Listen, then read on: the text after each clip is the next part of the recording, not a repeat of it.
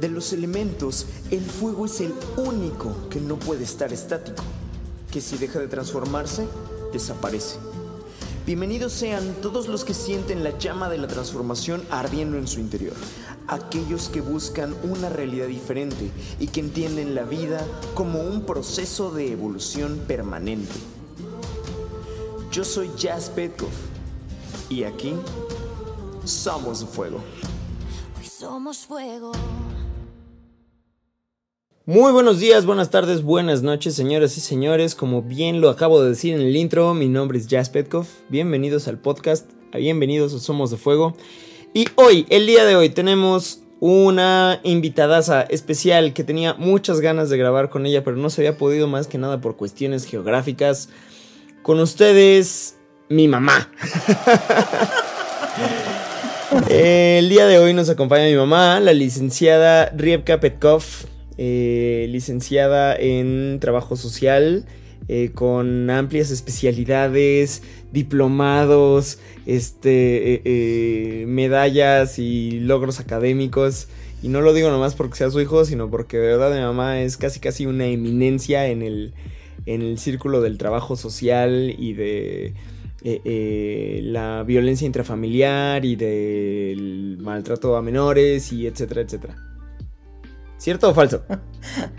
Sí, gracias por las flores. Otro día voy por la macetita. Gracias por las flores. Cuéntanos, Ma, ¿cómo estás? Bien, en este momento entre calor y frío, ¿no? A cero grados, dijeran por ahí, así en, broma. Bien, bien, bien. Un gusto saludarlos a todos. Los, dijeras tú, radio escuchas, que no son radio escuchas, porque no es radio. Los escuchas? Como los bautizó Layo Rubio en algún momento. Ajá. Sí, sí, Bueno, pues así. Hola a todos y a todas. Aquí andamos. Pues cuéntanos, madre, ya sabes la dinámica porque tú eres la fan número uno de este podcast. Ay, me encanta oírlo. Este, cuéntanos, por favor. La primera pregunta es: ¿Quién es la licenciada Riebka? Ah, pues antes que licenciada, soy Riebka. Eh, no me gustan mucho los reflectores. Me gusta compartirlo poco mucho que he aprendido. Sí soy este buena conocedora del tema, sin embargo, sí siento que hay gente que tal vez tenga más conocimiento este teórico probablemente, práctico. Eh, pero me gusta poner mi granito de arena, ¿no? Me gusta aportar, me gusta este, a quien tenga ganas de aprender y escuchar, con mucho gusto lo comparto, ¿no? De repente mis amigas que sí son académicas de la UNAM, que me da mucho orgullo que sean mis amigas, porque lo son de, de a de veras, me invitan, ¿no? Teniendo ellas doctorados y todas esas cosas geniales académicas, me invitan justamente como experta en el tema y yo con mucho gusto voy, con mucho gusto les comparto lo que sé. Eh, tengo muchos años en la institución y pues ya mero termino ese ciclo. ¿En, cuál institución? Estoy en el DIF de la Ciudad de México, en el Sistema para el Desarrollo Integral de la Familia de la Ciudad de México. Este, atendemos muchas cosas. la gente no lo sabe, el DIF como institución, además de que la gente dice, no hacen nada, es un elefante blanco, los invito a que se acerquen. Eh, el DIF en México es el garante de la asistencia social a nivel nacional. No es pues porque a alguien se le ocurrió, se ha convertido en eso. Eh, sería una clase de historia muy larga. Este, investiguenle. Si, les, si les quedó la duda, no me crean a mí, investiguen. Muy bien, muy bien. voy a hacer una pregunta de la cual yo sé la respuesta, pero que ayuda a, desmitificar algunas cosas, porque estoy seguro que más de una persona que escucha este podcast tal vez se ha topado con esto, que es... ¿El DIF quita niños? Ah, no.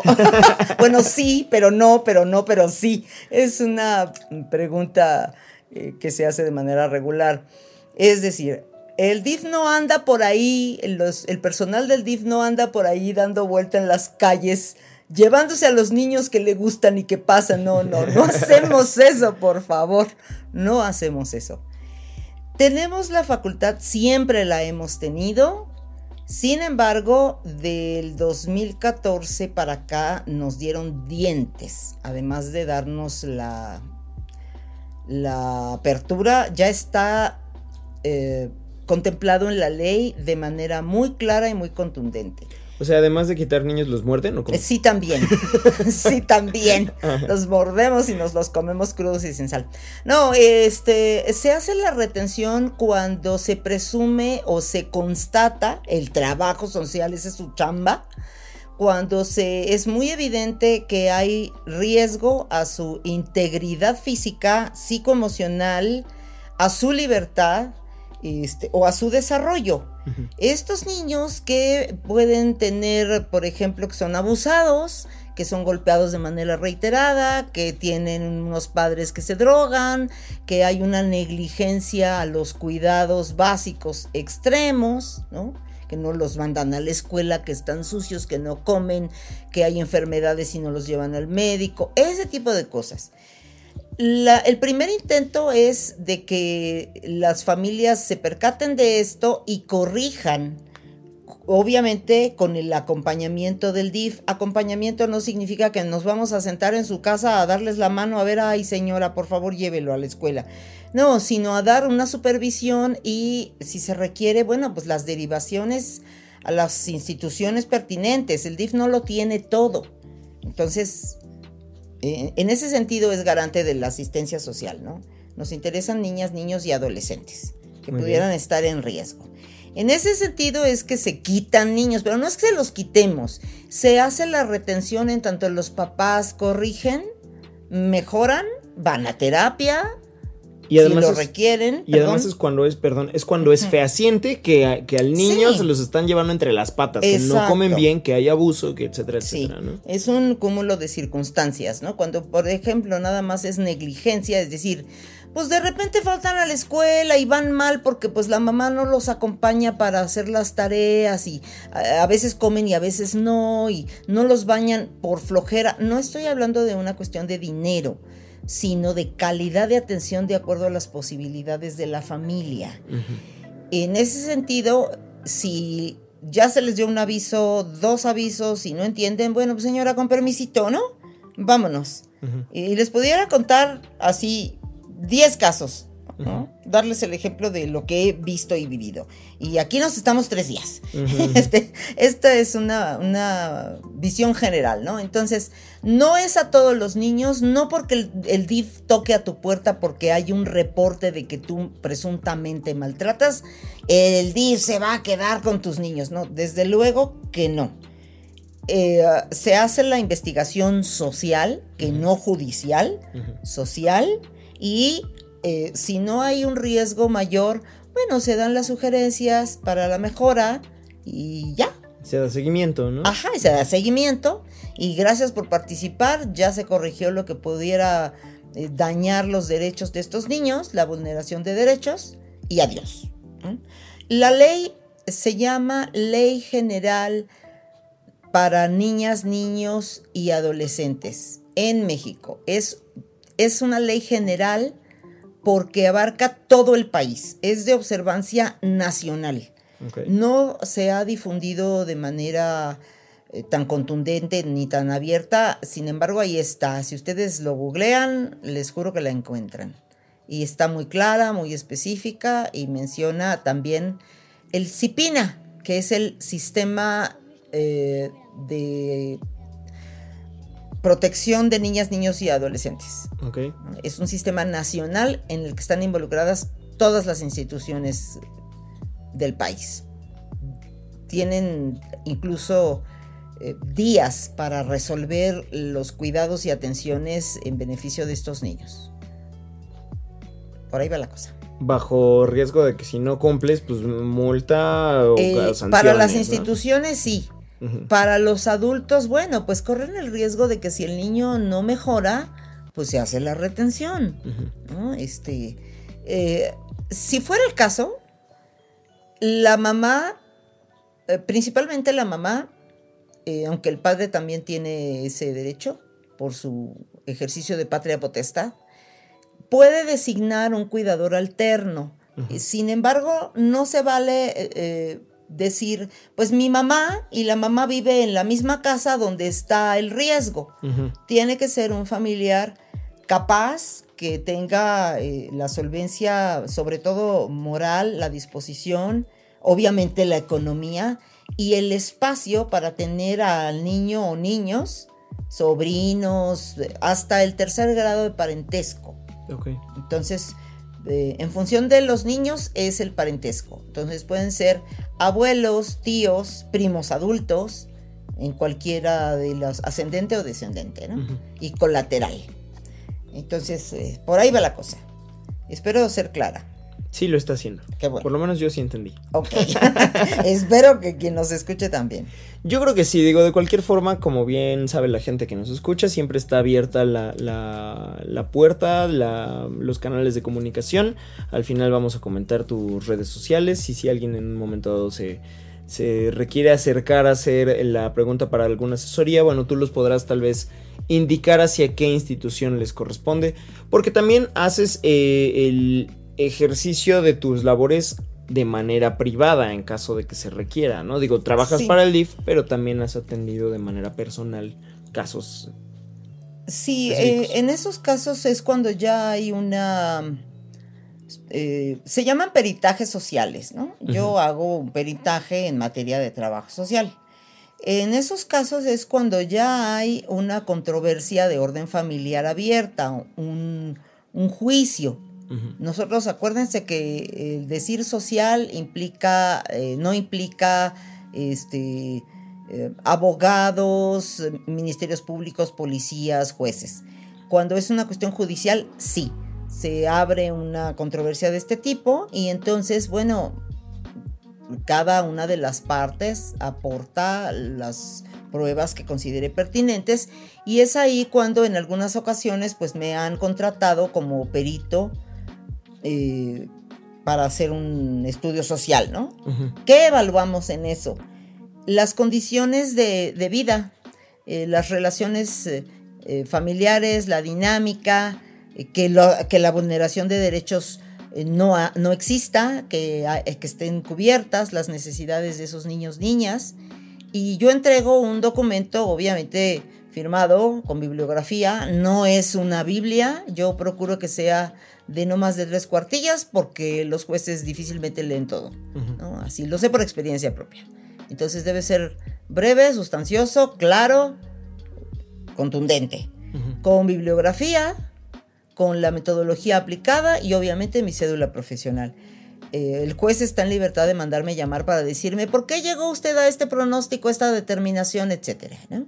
Y eso era el desglose de... Exacto, ya yo le explico qué fue lo que observé, cómo lo contemplé desde mi óptica profesional, etcétera, ¿no?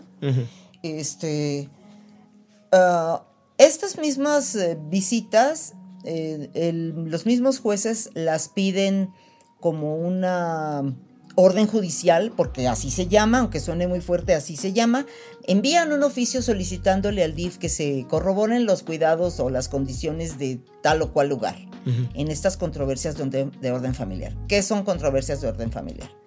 Divorcios, guardacustodias, este, mm, eh, pérdidas eh, de patria potestad, cuidados y atenciones que pudieran parecer cosas similares, sin embargo son distintas, este, pensiones alimenticias, este, eh, todas estas cosas. Y el juez, generalmente esos expedientes son muy grandes porque los papás y los que se están peleando eh, aportan pruebas y pruebas y pruebas y meten quejas y quejas y quejas, ¿no? Entonces nos lo piden como institución, un poco como para dar contundencia, es decir, no es lo que dice el, el papá o no es lo que dice la mamá.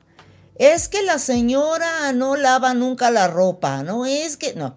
Entonces vamos nosotros como un tercero eh, imparcial, objetivo, profesional, a decir que vimos.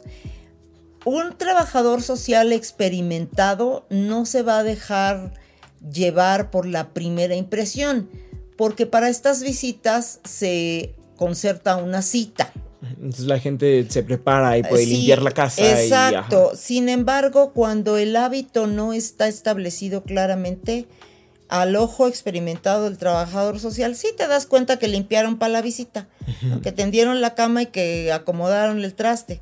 Sin embargo, se nota.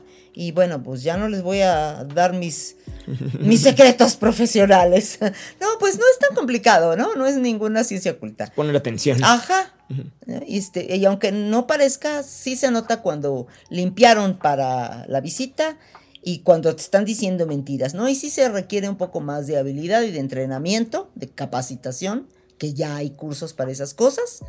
Eh, que te percates de que la gente no te está diciendo del todo la verdad o te está ocultando cosas, en fin. Y eso lo plasmas en el, en el estudio. ¿no? Ok. De una manera profesional le dices al juez, ¿no? Se observó, se contempló, proporcionaron esta información, etcétera. ¿no? Ahí sí puedo pedirles que me dejen hasta fotografiar los espacios. Ok.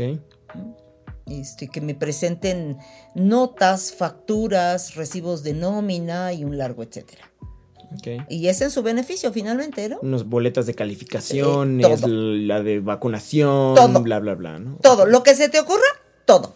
Ok. todo. Es en su beneficio, ¿no? Que me permitan ver la casa y ahí sí, este, ellos lo saben en el momento en que el juez lo ordena, eh, que va a depender del profesional, así de, ¿me permite pasar? Si voy a pasar a la cocina, me da usted el recorrido y yo puedo abrir cajones y revisar trastes y cajones de ropa. Digo, desde luego no voy a hacer sacadero, nada más puedo abrir y, re- y supervisar. Correcto. Así. Entonces, eh, en una supervisión de ese tamaño, pues es difícil que te percates de que sí tienen el hábito del orden y la limpieza, ¿no? porque barren y trapean por encima. Decía tu abuela por donde ve mi suegra y como no tengo, este, entonces eh, sí se nota. Ok. ¿no? Por ahí va la cosa. Eh, no son tan comunes los peritajes particulares, privados, pudiéramos decir, si existen, eh, porque por lo general la contraparte dice, pues es que quién sabe, porque como le pagó va a ser a su favor. Eh, yo no. Digo, yo sé que eh, a lo mejor algún posible este, interesado me va a decir, híjole, pues, ajá, a ti, ¿quién te conoce, no? Y, sin embargo, sí, sí creo que me he manejado en ese, en ese rubro, ¿no? Yo no. eh, si tratan de sobornarme o de hacerme una gratificación o un agradecimiento, como de repente dicen, que sí me ha pasado, lo, redacto en el documento, ¿no? En observaciones, ¿no? A la salida, la persona entrevistada quiso agradecer a la suscrita, en fin, ¿no? Este, queriendo dar eh, dinero, etcétera. Y ese tipo de cosas los jueces verdaderamente se ponen muy mal. Y eso no les ayuda. Mm, Y yo se los digo, ¿no? Ni se le ocurra porque yo lo voy a poner en el documento. Porque va de por medio mi prestigio profesional y eso sí lo cuido un montón. Entonces, pues de qué va la cosa, ¿no? Exacto. Por ahí va. Pero, por ejemplo, también en el, en el ámbito eh, privado, pues eh, se hacen mucho estas solicitudes dentro de lo que tú haces, de los estudios socioeconómicos, justo de estas Sí. cuestiones imparciales para verificar con quién se está colaborando en una empresa. Sí, también. ¿no?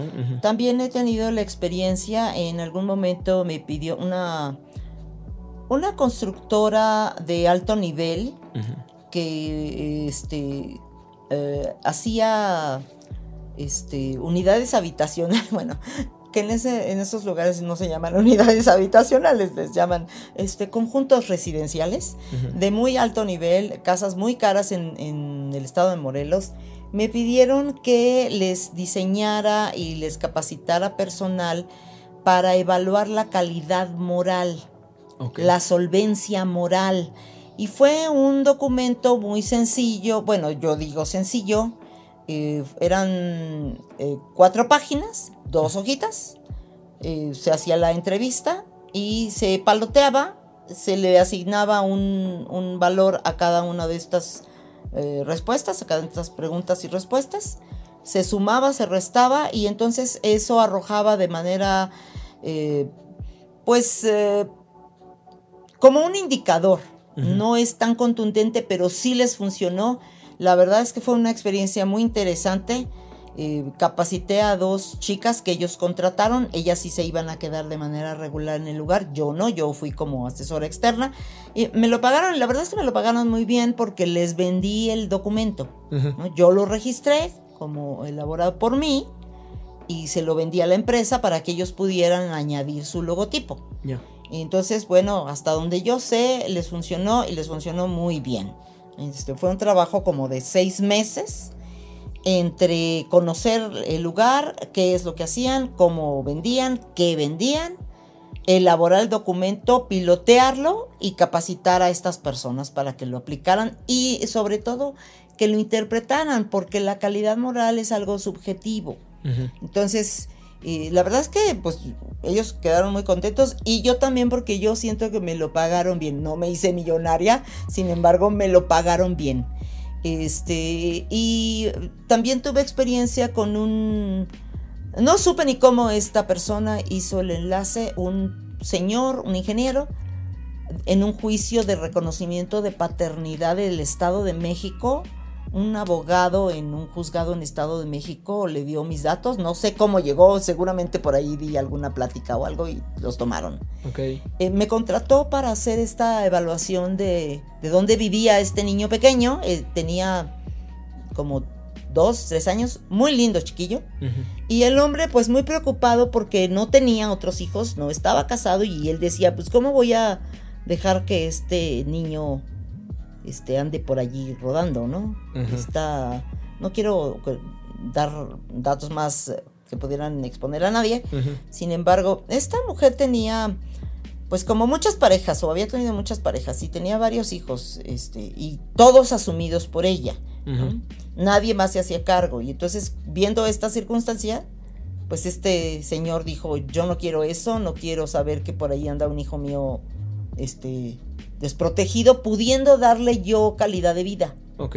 Ella no quiso eh, aceptar el apoyo porque esa era la primera opción, ¿no? A ver, ¿no? Yo te apoyo a que me Yo le entro con mi hijo, ¿no? Eh, pero más que con mi hijo, con todo, porque el hombre estaba dispuesto a no a reconocer a los otros, pero sí a apoyarla, ¿no? A ver, que trabajes menos, que los cuides más, que tengas una vivienda mejor, porque pues, sí, la, vivienda estaba, de verdad, era una cosa tremenda, ¿no? Muy, muy precaria, así, extremadamente básica. Este, y ella no quiso. Por más que le buscó, no quiso. Y entonces él le dijo, bueno, pues entonces yo me voy a hacer cargo de mi hijo. Bueno, pues primero falta que pruebes que de veras, ¿no? Y bueno, pues el hombre con más eh, instrucción, con más, un poco más de mundo, pues se fue a la ley, que era lo adecuado. Eh, primero peleó el reconocimiento de paternidad, que ella aceptara que el, hijo era suyo. Le, le, dieron el reconocimiento, este, y luego esta parte de, eh, él pedía la guarda custodia y el juez se la otorgó con ese estudio que yo hice. Yo sentía feo porque yo decía, es que este niño está pequeño y requiere a su mamá. Sin embargo, la mamá pues como que no tenía mucha, mucho vínculo emocional. Y si hiero algunas susceptibilidades, lo siento. La realidad es esa. No, las mujeres no tenemos instinto materno. Eso es una falacia. Eso no existe. Eso es algo aprendido. Y unas lo aprendemos y otras no. Em, hay mamás que no tienen ese vínculo, que no tienen ese interés, y bueno, pues ya está aquí el chiquillo, pues ajá, ¿no? Y como cabrito en el monte. Y hay otras que están total, completa y absolutamente comprometidas, desde el embarazo y el nacimiento y la crianza y etcétera. Entonces, por ahí va, ¿no? Eh, fue muy interesante el trabajo. Eh, igual, ¿no? Este, desde el principio yo establecí la regla, siempre les digo esto, ¿no?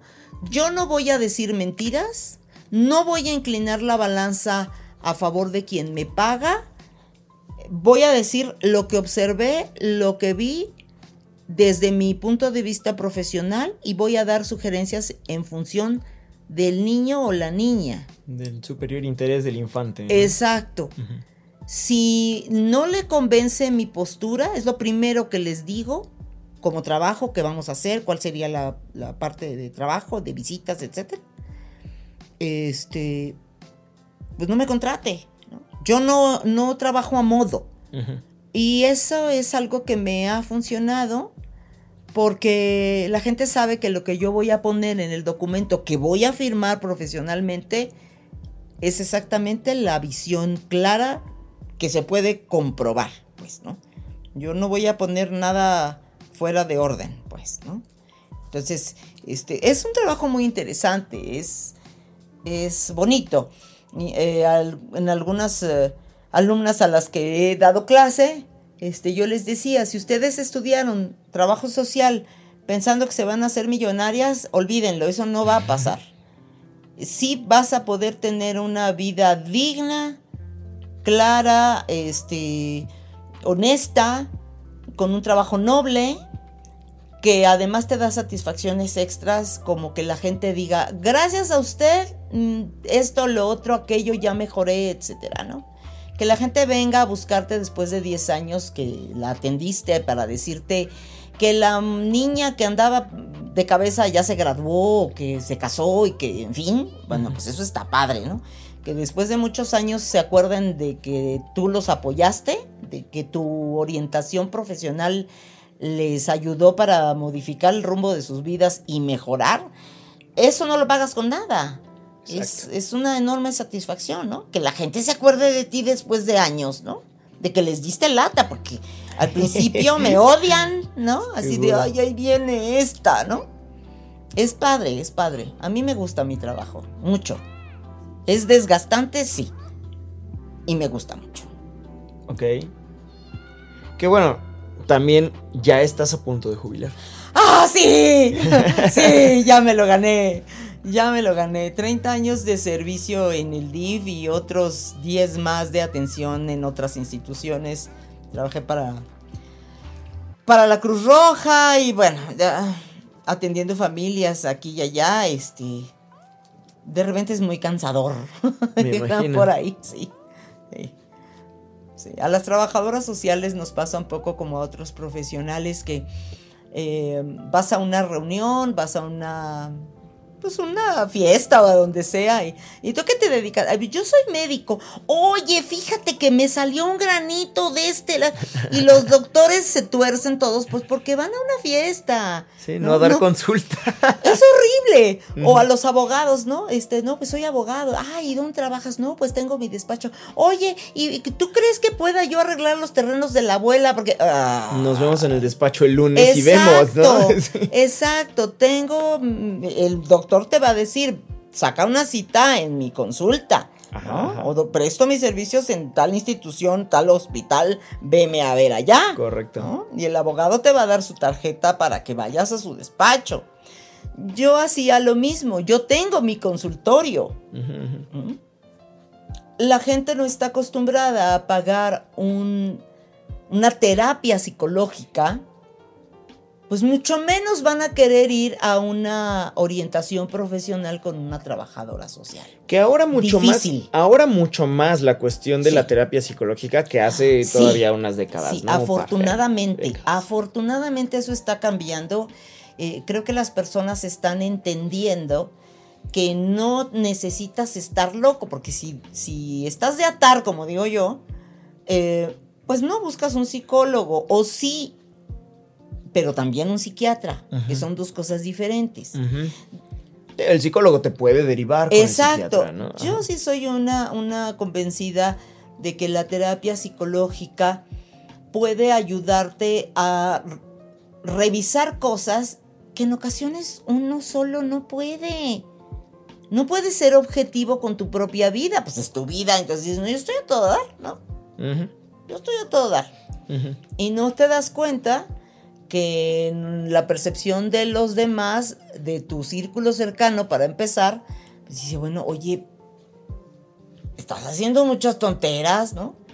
No te puede uno decir nada porque brincas, ¿no? Porque respondes feo, porque muerdes, ¿qué te pasa? Nada. ¿No? Es mi carácter. ¿No? No, no, esas son, esas son vaciladas, ¿no?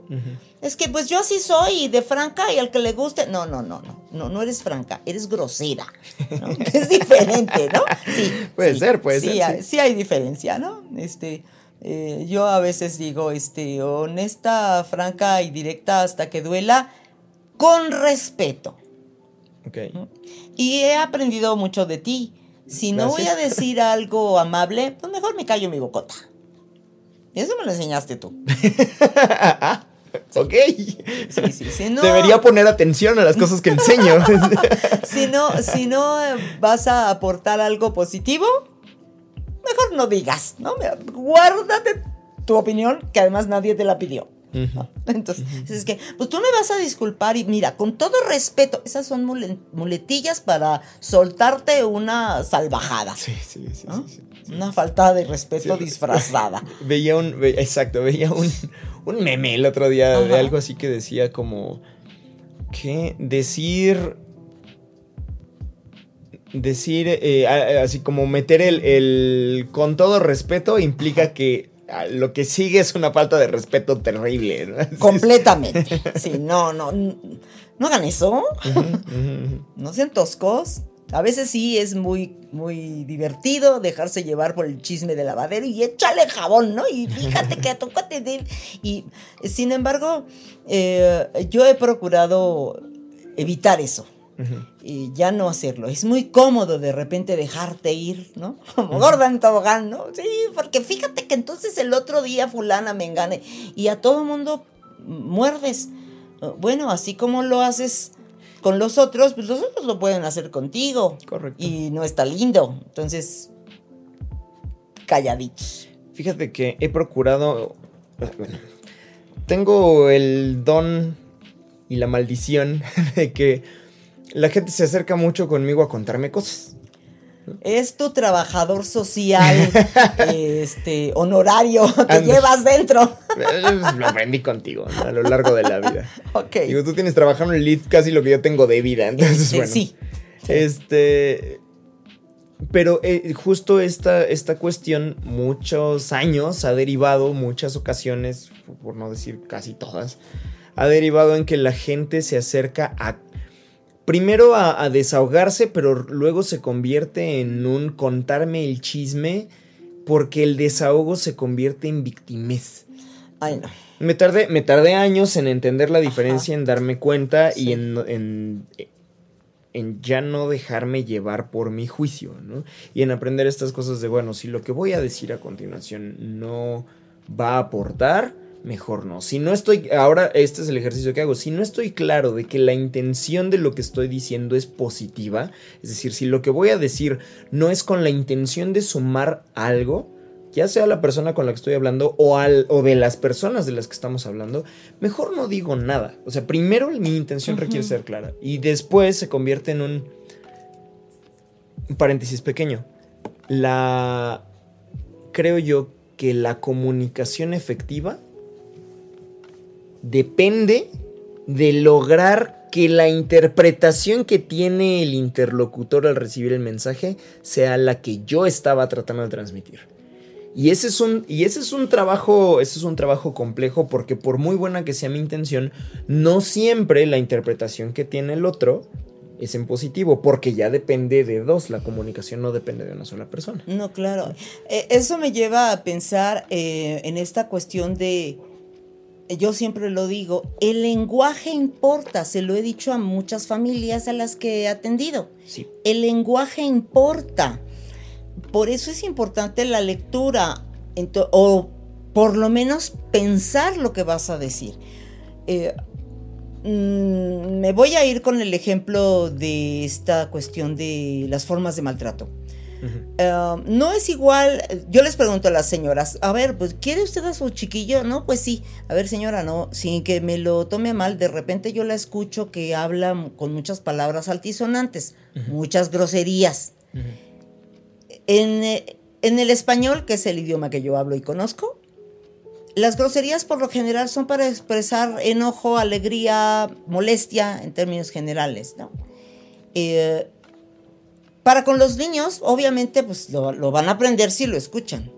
Y de repente no lo, no saben aplicarlo. No es igual que le digas a un niño, cabrón, te quiero un chingo, a que lo abraces y le digas, mi niño, eres la alegría de mi vida. Ajá. Y, incluso hasta la actitud de la persona se modifica. Porque si tu forma de hablar siempre es golpeada a los gritos y con groserías, pues entonces los niños aprenden que el amor es violencia y es una forma de seguirla perpetuando, uh -huh. de normalizarla, de creer que así es, de no verla. Uh -huh. Entonces, el lenguaje importa, por favor. Uh -huh. eh, hay que evitar, eh, se hace un hábito decir groserías. Eh, el que las conozca y que entienda su forma de uso no significa que esté lindo usarlas. hay, Cuesta trabajo. Hay algo, hay algo que, que, me, que me encantaría platicar contigo en este contexto de la grabación del podcast. ¿Sí? Porque puede tener que ver con la brecha generacional, con cómo aprendiste tú, con cómo aprendí yo, con los tiempos en los que hemos vivido. Ok. Eh, Estoy total y completamente de acuerdo, sí, no refuto en absolutamente ninguna parte que el lenguaje importa. Estoy convencido de que así es. Con eso estoy así en el mismo canal que tú. Con la parte de las groserías, difiero no porque lo que digas está incorrecto, sino porque creo que lo importante de que el lenguaje importa es la carga emocional que le damos a cada una de las palabras. Y eso es más ético que moral. ¿A qué me refiero? Es más personal que social. Sí. Eh, ¿No? Porque, porque lo, lo, lo, lo checaba con, con, Ahora que estuve trabajando con Mariano, que para Ajá. los que no los, lo saben, en, que nos están escuchando, Mariano es argentino. Y entonces él nació en una provincia de Argentina que no es capital, que es un pueblito, y entonces de repente, ah, hablando con él, a mí se me pegaba el acento y lo imitaba y jugábamos, ¿no? Y de repente me acuerdo mucho que hizo el comentario de que a los niños en Argentina se les dice pendejos. Ok. Pero es que es una manera normal, como aquí decirle a un niño, ah, este chamaco. Ok. Que es como, como sí. ah, la pirinola esa, el ah, okay. chamaquito ese, ¿no? Así como, uh, como, como cualquier otra cosa. Allá no tiene una connotación de, de, como aquí, que un pendejo es idiota, que un pendejo es alguien que carece de sus facultades mentales, que bla, bla, bla, bla. bla. Es, es una normalización de la violencia. Y los niños, eh, a lo largo de la historia, los niños y las niñas más... Uh -huh han sido invisibles. No son personas hasta que son adultas. Okay. Eh, re, me remito a la historia y lo pueden checar. Ajá. En Inglaterra tenían, en la Edad Media, tenían más derechos los perros que los niños. De verdad, okay. está en los libros de historia. Bueno, es que había que ver si los niños iban a sobrevivir. Suena mucho chiste, ya lo sé, pero... pero ¿Qué? O sea, Feo tu comentario. Probablemente, pero de alguna manera tiene una carga eh, de verdad. Eh, sí. ¿no? O sea. eh, esta, esta, investigación la hice justamente um, pues para dar, para dar sustento al antecedente de la atención de, de los derechos de niñas y niños en, las, en, en México, Ajá. en el país. Ajá. ¿no? Este, y acuérdense que por lo general México va como 10 o 15 años atrasado con el resto del mundo para muchas cosas. Eh, sí, pareciera mentira, pero es cierto. Eh, entonces, este, el que en aquella provincia argentina, etcétera, pues no nos veíamos hasta Argentina. En la sierra, la que te guste, ¿no? Uh -huh. En cualquier pueblo en México. Uh -huh. Sucede, los niños andan por ahí como Como chivitos en el campo o como conejos en el campo, ¿no? Ajá. Eh, no son visibilizados, su opinión no cuenta, eh, cállese chamaco, usted váyase para allá, que le uh -huh. importa, etcétera, ¿no? Eh, esto yo lo he aprendido con el ejercicio de mi profesión. Okay. No, no ando evangelizando a nadie porque es muy desgastante. eh, las personas no siempre están receptivas a esta información y me dicen, estás loca, ¿no? Ay, pues si nada más le dije chamaquito, Ajá. ¿no? Este, a ver, pues es un niño, es una niña, es un puber, es un Ajá, ajá, adolescente, ¿no? Ajá. No es chamaquito, Ajá. ¿no?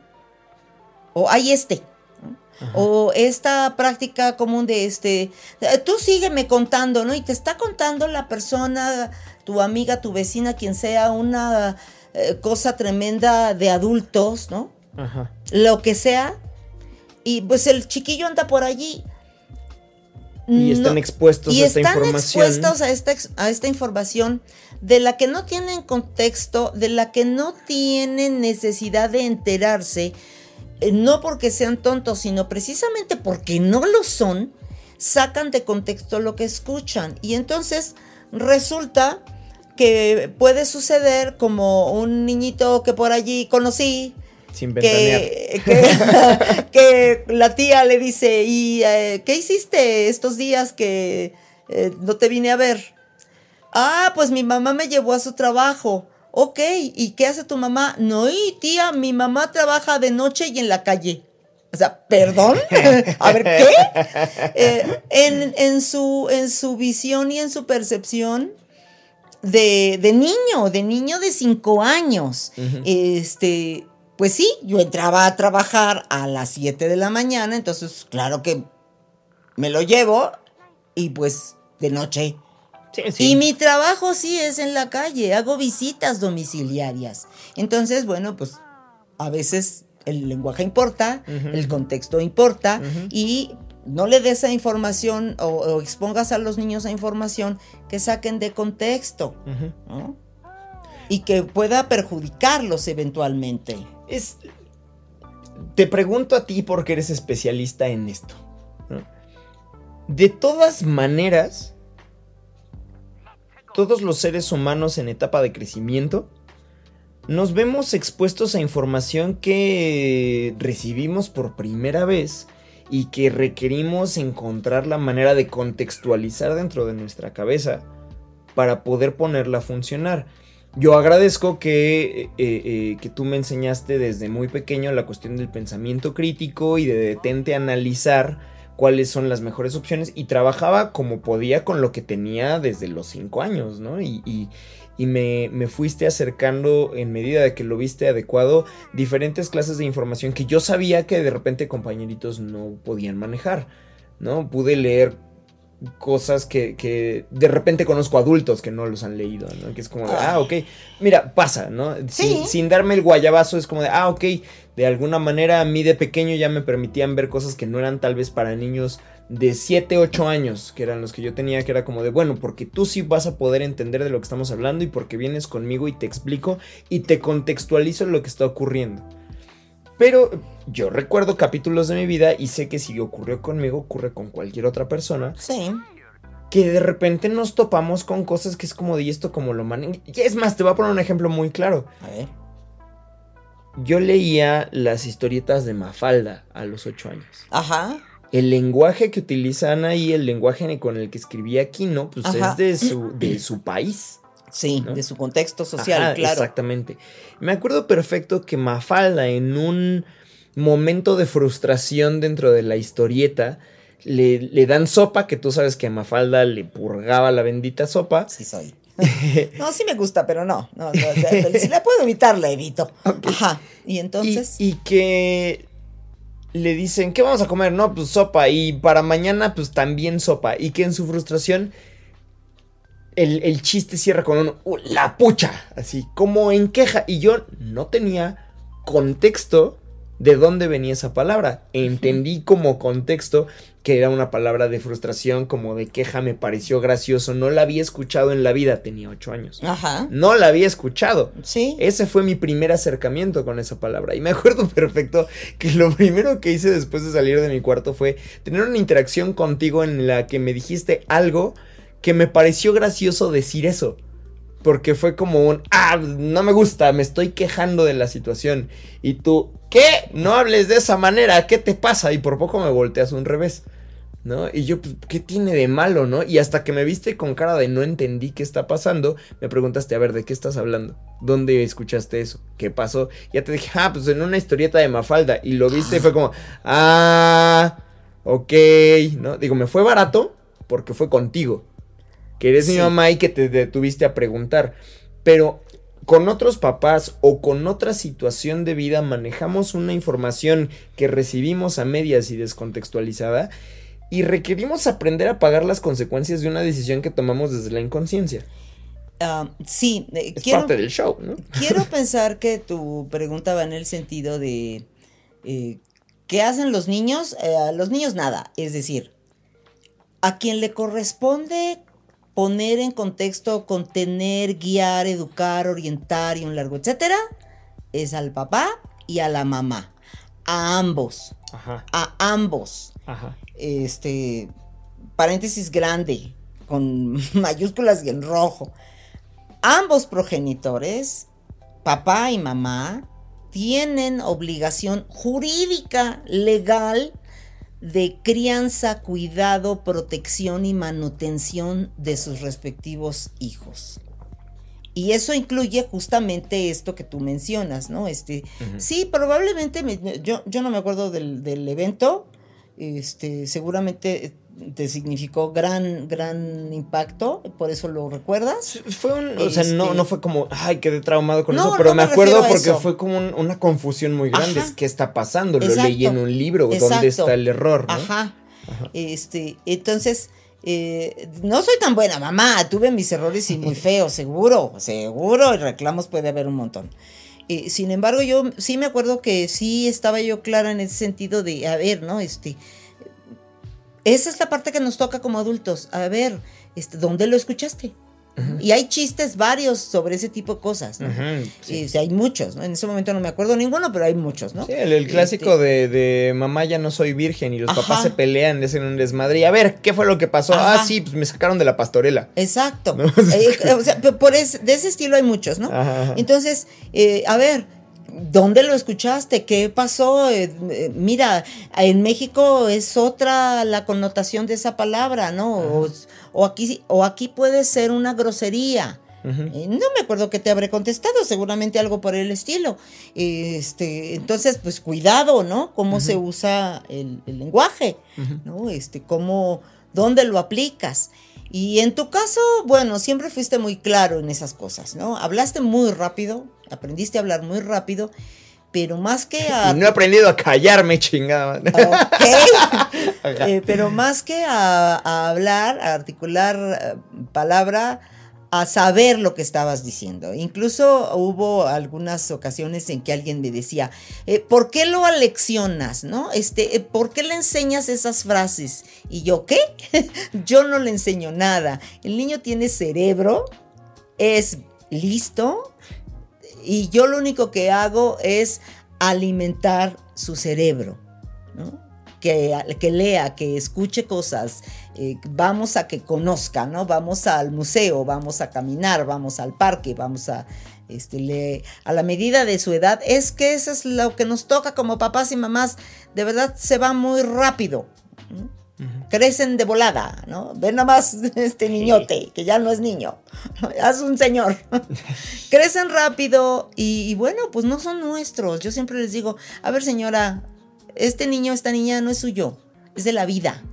A usted nada más le toca ser su guía de turistas en este mundo. Hagan de cuenta que son extraterrestres. ¿No, ¿No saben cómo funciona el mundo? ¿No? Tienen, incluso a veces hay que enseñarles hasta a respirar. Sí, sí. ¿no? A comer, a ir al baño, ¿no? Pues, Eres su guía de turistas en el mundo. Y le, le vas diciendo por aquí sí, por aquí no. Y eventualmente aprenderá y adiós, que les vaya bien. Hace unos días. Y esto lo abro a manera de. De cuestionar este, esto que me estás contando. No, no negarlo, solo de abrir la, la conversación. ¿no? Hace unos días estaba teniendo un cuestionamiento existencial con una amiga. De tratar de entender el significado de la vida de tratar de entender el significado del bien y el mal. Ella, ella es doctora, casual que hablábamos de doctores. Ajá. Y llegamos a un punto donde ella me decía, incluso acerca de los virus. ¿Tú sabías que los virus no están vivos? Ah, no. Los virus no son seres vivientes. Por eso no se puede matar un virus. Ok. Ese es tema para otro momento, pero los virus y las bacterias no son lo mismo, eso sí es, Sí, es sí, básico. sí. Las bacterias están vivas. Sí. Son un, ¿Un bicho? un bicho organizado Ok. para estar vivo, pero Sí. si lo matas, se muere. Sí, ¿no? claro. Ok, pero un- qué profundo, ajá, ¿eh? Pero un virus Ajá. no está vivo. Ok. Un virus, ella me explicaba con estas palabras, me dice, la definición más, acerca, más cercana a, a lo que es un virus es que es un artefacto que requiere de un organismo vivo Ajá. para poder funcionar. Ok. Pero si no el virus ahí está, no está vivo, no se va a morir. Si entra en contacto con un organismo vivo, empieza a funcionar. Como virus empieza a Es desarrollar su función. Dispositivo Ajá. biológico. Exacto, pero si el organismo se muere, el virus que está en ese organismo deja de funcionar. Sí, claro, que pero está no latente. se muere. pudiera decirse. Ahí está. Y si vuelve a entrar en contacto con otro organismo, vuelve a funcionar. Oh ¿no? my God. Ahora, todo esto, todo esto lo estoy, lo estoy mencionando por lo siguiente. Hablábamos de que de- con, con esta chica hablábamos de que el, eh, con respecto de esto del bien y el mal. Entonces, ¿un virus es bueno o es malo? No, pues es que es. Es. Exacto. Es. ¿no? Y hablábamos Ni también. lo uno ni lo otro. hablábamos es, incluso de la, de la vida como tal, es ¿no? parte del equilibrio. La vida y la muerte. ¿La muerte es buena o es mala? Es trascender. Pues ya el envase ya no te funciona. Pues Bingo. adiós. Sí, sí, sí, bingo. Ahora, en estos cuestionamientos de bien y mal, yo llegué a la pregunta de, bueno, y entonces bien y mal, ¿qué es lo que lo define? ¿De dónde vienen los conceptos del bien y el mal? Porque el bien es bueno y el mal es malo. Y el- Mm, Creo que es una conjunción de- entre una cuestión de creencia religiosa y jurídica. Pero es que antes de eso. Ok. Sí, o sea, sí, sí, pero tanto las creencias religiosas como lo jurídico Ajá. son resultado de la conciencia.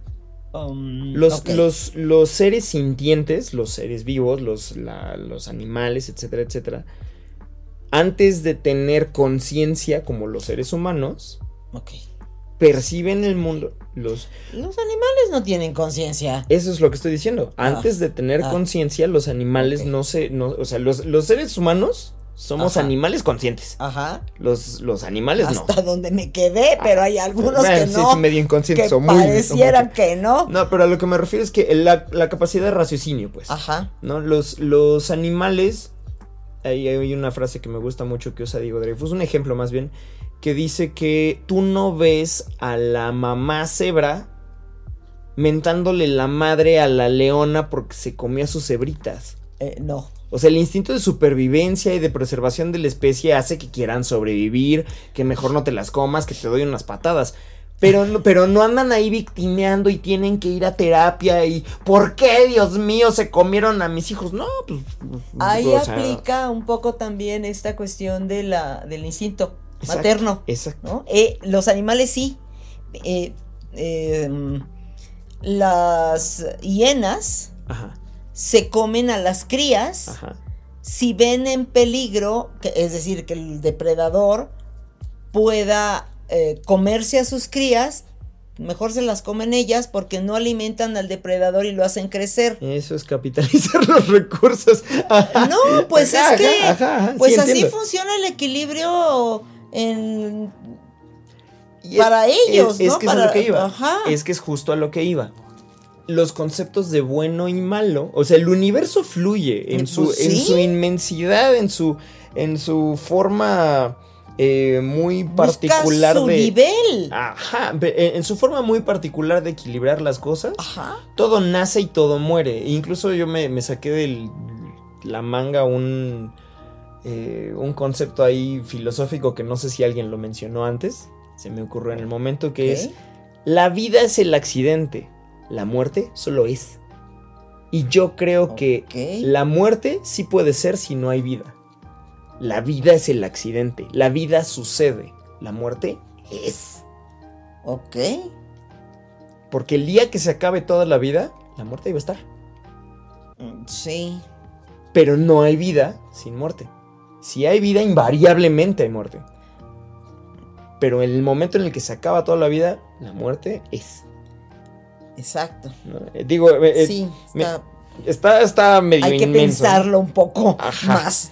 Eh, digo, nos, nos- nos aventamos muchos discursos ahí, pero a lo que iba con esto, después de tanta vuelta, es que los conceptos de bueno y malo, los conceptos de bien y el mal, son cosas que nos inventamos los seres humanos como formas de organizar lo inorganizable. Ok.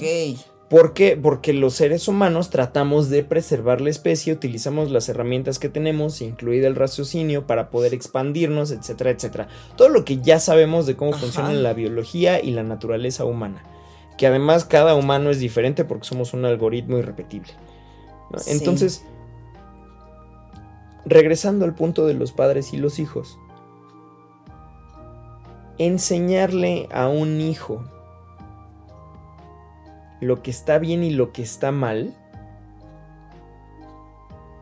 tiene una base que es lo que yo aprendí como padre, o, más bien lo que yo ahora siendo padre aprendí como hijo en una sociedad, aprendí del contexto social, Sí. económico, shalala, que tiene que ver con una herencia de miles de años, con la Ah, connotación religiosa, con la connotación económica, con la connotación moral, etcétera, Sí. etcétera. Sin embargo, en esta cuestión de transmitir, hay cosas que, aunque no queramos, los eh, niños a nuestro alrededor, nuestros hijos o nuestras hijas, aprenden aunque nosotros ni cuenta nos demos o no queramos o prefiriéramos que no tuvieran ese rasgo de carácter, por ejemplo, aprendido. Este. Y también está, en esta cuestión de, de- de ser conscientes o de tener idea de qué es lo que no queremos que se repita, buscamos la forma de evitar esa parte, ¿no? Un ejemplo más sencillo pudiera ser, este, es que mi papá era un alcohólico y todo el tiempo estaba borracho y le ponía unas zapatizas espantosas a mi mamá. Y yo lo vi, y entonces eh, hay quien eh, repite patrones, que es lo común, o quien se va hasta el otro extremo y entonces dice yo alcohol ni por equivocación y alguien que beba que ni se me acerque y no quiero ni saber cómo se llama y yo a mis hijos les voy a enseñar que el alcohol es una cosa espeluznantemente horrenda. Y toda la gama de lo que hay en medio. y cuando el cuando el niño crece y es adolescente como siempre tuvo esta restricción y esta demonización del alcohol pues de repente dice bueno ejerce su libre albedrío y de repente dice, bueno, pues a ver si es cierto o no es cierto, o por alguna circunstancia lo prueba y resulta que pues le parece agradable. Y entonces se cumplen un poco estos dichos populares, ¿no? Lo que no has de ver en tu casa lo has de tener. Entonces esta persona que dijo, yo no quiero que se repita lo que viví con mi padre, que el hijo no sabe, no conoce, pues se repite porque nos fuimos al otro extremo. ¿Qué nos toca como papás y mamás? Pues mostrar la gama. Hay edades. En- yo no estoy de acuerdo en esta cuestión que de repente le dan al niño, la niña de 5, 6, 7, 8, 10 años, el sorbo de alcohol, ¿no? El niño llega y dame refresco. O ¿qué estás tomando, mamá o papá? ¿no? Y pues le dan el trago de cerveza. Pues mejor conmigo y que aprenda porque en algún momento, porque yo no estoy de acuerdo. Cada quien es libre de ejercer su patria potestad como se le pegue la gana. Yo no estoy de acuerdo porque, porque es un doble discurso. Es, por un lado, le estoy dando permiso porque se lo estoy dando, se lo estoy poniendo en la boca. Y por otro lado, pues no le estoy diciendo cómo funciona eso, qué va a sentir, qué puede provocar en su salud. Está creciendo, puede afectar su desarrollo. Entonces, y como eso, muchas cosas, ¿no? Exponerlos al tabaco, ¿no? A programas para adultos. Y creo que ese es uno de los reclamos que, que, que creo pudieran hacerme tú y tu hermano, ¿no? El televisor. Yo estoy en contra, ¿no? Es decir, sí es entretenido, sí de repente un rato de esparcimiento, pero no todo el tiempo, ¿no? Conozco gente que nada más abre los ojos por la mañana y prende el televisor. Y el ruido, ¿no? Y pareciera que no, pero ese es un estímulo audiovisual muy fuerte que sí te impacta en el desarrollo. Entonces imagínate con un niño que está en formación. Y amén de eso, súmale las creencias, las que quieras. Las creencias religiosas, políticas, de vida, jurídicas, etc. Entonces eso de lo bueno y lo malo, pues ya dependerá de cada persona, de para dónde vas. Y no hay conciencia, ¿no? Mm, educamos a nuestros niños pues como nos educaron, como creemos que es. Eh, como no queremos que se repita ciertas cosas y a veces terminamos dejándonos ir. este, no está lindo. Este, y aparte de las creencias también influye la cuestión económica, como tú decías, ¿no? Este, la elección de pareja. Mm, no tenemos esa cultura de conocernos primero a nosotros mismos para ah, saber cómo nos sentimos. Esta cuestión que en algún otro momento lo hemos comentado de, los, de lo que estoy sintiendo. De la inteligencia emocional y el reconocimiento. de ajá, cómo me estoy sintiendo, ¿no? ¿Qué esto que siento que es? Y entonces a veces elegimos desde nuestras carencias. Y hacemos una muy mala elección. Y entonces quienes eh, resultan afectados en esta mala elección, pues son los niños. Sí. Y entonces los juzgados están llenos de papás y mamás que se están dando hasta con la cazuela. Y los niños tienen la mala costumbre de crecer. Que lo más probable es que esos chicos y esas chicas repitan el patrón de pelea, de mala elección de pareja y etcétera. Entonces, esta parte de lo que hago a diario desde hace muchos años es dar esta orientación y esta guía para evitar todas estas cuestiones. Y ya no se trata de bueno o malo, sino de privilegiar el sano desarrollo y el sano físico, mental, emocional, económico y todo lo inherente. Yo procuro no meterme en estas cuestiones de creencias religiosas eh, porque pues hay muy variadas y me he topado de todo. Y entonces eh, sí hay quien me ha contestado, pues es mi hijo y yo hago con él lo que quiera y si quiero me lo trago. Híjole, ¿qué cree que no? ¿Qué cree que no? Porque desde el punto de vista jurídico está por encima de lo religioso. Y usted puede educarlo como se le pegue la gana. Pero no le pegue, ¿no? Eh, y me refiero a golpes de, contundentes, ¿no? Sí. Este, desde esta cuestión a veces de, este, es que la Biblia dice que la vara con la que mides y que mejor que le pegues al chamac la vara de la virtud o la vara de la no sé qué cara. Sí, sí, he oído de esa interpretación. Por favor, por favor, digo, respetando las creencias religiosas de quien nos escucha, por favor piénsenlo tres veces, no dos, tres veces. Por ahí no va. Lo único que los golpes hacen es generar rencor y más violencia o la repetición de esa violencia eventualmente. Y tendrá que ver con que se acuerden que eh, pues nos, hacemos viejos y quién va a auxiliarnos cuando de verdad ya no podamos eh, hacer nuestras cosas solos. Mm, el círculo se cierra, nos, nos convertimos nuevamente en dependientes pero ahora de nuestros hijos, sí, digo, hay quien no, afortunadamente, qué bueno, pero hay quien sí. Y entonces no va a estar lindo que un hijo que recibió golpes te cuide. Y no porque sea una venganza, sino porque es un hábito y es una cuestión introyectada. De cómo se demuestra el amor. Ajá, pues se va a poner, este, se desespera. Los adultos mayores pueden ser muy difíciles en su cuidado, ¿no? Por las enfermedades, porque las capacidades auditivas este, de raciocinio se van deteriorando. Y entonces, pues más lentos, eh, más olvidos, un largo etcétera. Y si no tuviste paciencia con ese hijo, pues como dicen por ahí, pues el karma, ¿no? O simplemente pueden decir, pues a mí no me interesa, yo no cuido, yo no quiero y no se me pega la gana, ¿no? O en esta desesperación de que cómo te tardas, pues dar el grito, incluso los golpes, ¿no? Sí hay adultos que golpean a adultos mayores que son sus padres, sí los hay. Yo no estoy tan enfocada en esa rama de la atención social, sin embargo, si la conozco, si tengo la experiencia, la cuestión jurídica en México ha cambiado, se ha dado más contundencia también a esta, ya hay una ley y ya hay atención contundente. Antes no pasaba nada, ¿no? Ahora sí pasa. Hay más protección.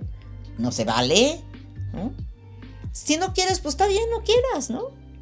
Pero no violentes a nadie. Y recuerden esto siempre, la violencia siempre va en escalada.